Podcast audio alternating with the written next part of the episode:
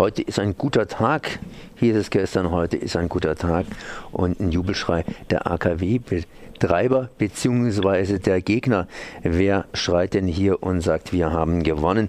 Das frage ich Heinz Smital von Greenpeace, denn alle beiden Seiten, die sagen, ja, es gibt was. Ja, also die Sache ist eigentlich sehr eindeutig. Es wurde leider in den Medien recht falsch oder recht fehlleitend darüber berichtet. Äh, das Gericht sagt ganz klar, dass äh, der Atomausstieg im Kern äh, in Ordnung ist, also dem Grundgesetz entspricht. Das heißt, die Rücknahme der Laufzeitverlängerung hat keine Möglichkeit für, für Entschädigungen, feste Endtermine, das ist alles möglich. Äh, auch in äh, formale Kritikpunkte, die vorgebracht worden sind von den Konzernen. Auch das sozusagen ist alles äh, verfassungsrechtlich. Es gibt sozusagen zwei Einzelfälle, die noch geregelt werden müssen. Da gibt es verfassungsrechtliche Beanstandungen, Defizite. Das betrifft den Fall Mülheim-Kerlich von RWE. Äh, und es betrifft den Fall Krümmel von Vattenfall. Also bei zwei Kraftwerken muss sozusagen noch etwas nachgeregelt werden, aber das Gericht selber sagt, dass das äh, Randbereiche sind.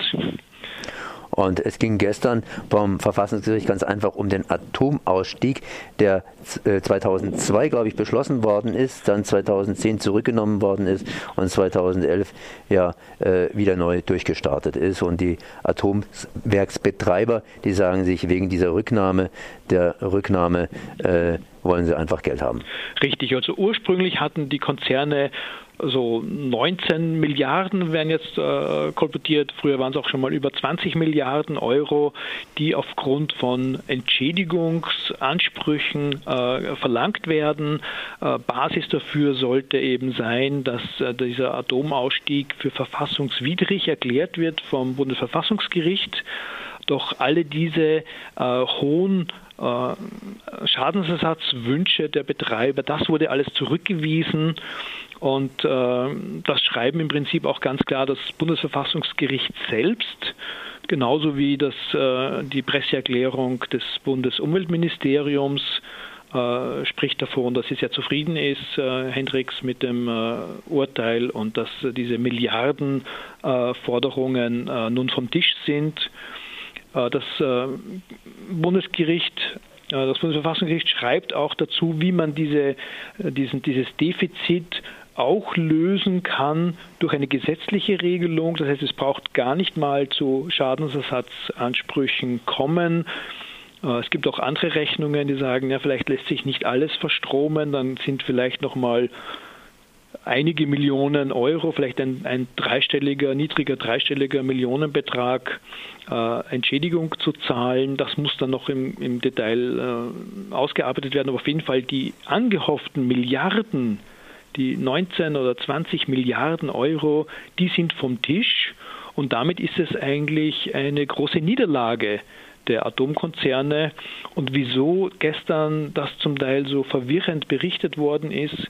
Darüber äh, fragen sich zum Teil auch, auch äh, Medien, also in der Taz zum Beispiel steht äh, Missverständnisse an der Börse. Ne?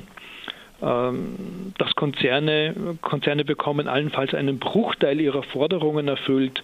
Das haben nicht alle Beobachter in Wirtschaft und Politik verstanden. Ne? Also es wurde einfach hier fehlgeleitet, glaube ich, darüber auch berichtet. Die Atomkonzerne zumindest hätten halt gerne noch ein bisschen länger ihre Atomkraftwerke fahren lassen. Aber im Grunde genommen mussten sie ja schon 2010 wissen, dass sie das Zeug abstellen müssen. Dann wurden sie nochmal äh, beruhigt sozusagen, dass es weitergehen kann. Das heißt, es wäre ja eigentlich nur um den Betrag gegangen, den sie nach 2010 praktisch neu investiert hätten, oder? Genau, es sind im Prinzip auch hier hat das Gericht diese, diese Investitionen, die getätigt worden sind, nochmal sehr eingeschränkt. Die Konzerne hätten ja gern alles, was seit dem äh, sozusagen äh, der schwarz-gelben Regierung äh, die von Laufzeitverläng die Laufzeitverlängerungen versprochen hat.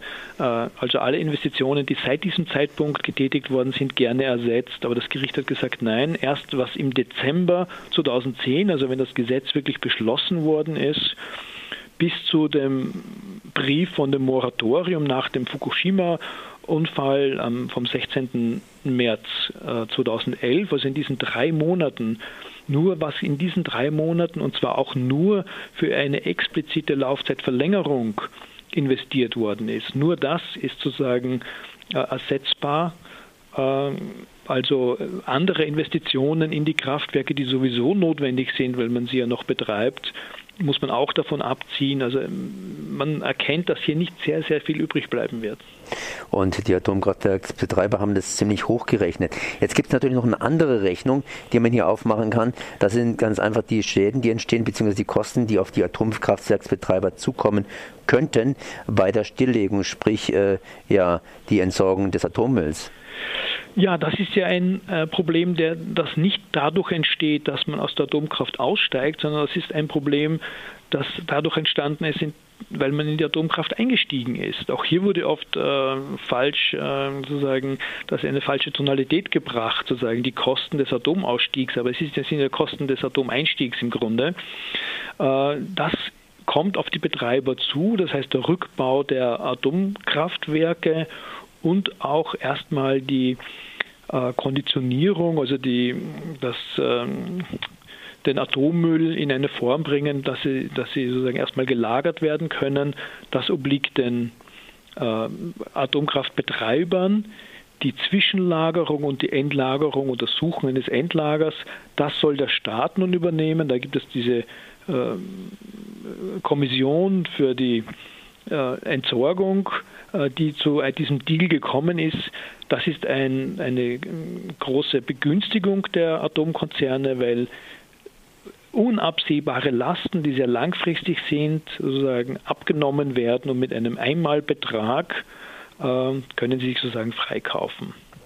Einmalbetrag ist gut, beziehungsweise ja wohl auch richtig, weil nach dem Ausstieg gibt es ja keine Betreiber mehr, die man irgendwie greifen kann.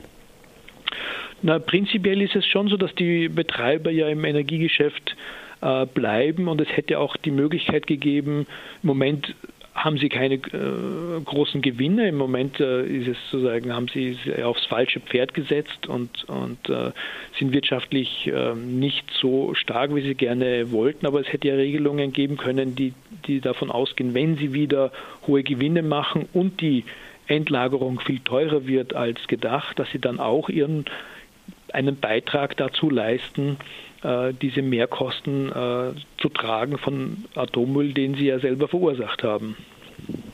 Gut, das heißt, da kann man es eigentlich bewenden lassen. Wir müssen ganz einfach sehen, wie sich das Ganze weiterentwickelt. Die richtigen Kosten, beziehungsweise was jetzt richtig gezahlt werden muss, äh, das oder gezahlt werden könnte, das kommt ja erst im nächsten, beziehungsweise im nächsten Jahr zum Tragen. Ich glaube 2018, oder? Naja, sozusagen die, die Kosten, die durch die durch den Rückbau entstehen, die fallen jetzt sukzessive an, wo eben Rückbauarbeiten äh, beginnen und äh, die äh, Einlagerung in diesen öffentlichen Fonds, äh, das sollte dann auch 2017 im Prinzip beginnen. Das Gesetz ist aber noch nicht, äh, noch nicht ganz durch. Okay, dann danke ich hier mal Heinz Smital für diese Informationen, für diese Interpretation des Karlsruher Urteils zum Atomausstieg Nummer 2. Merci.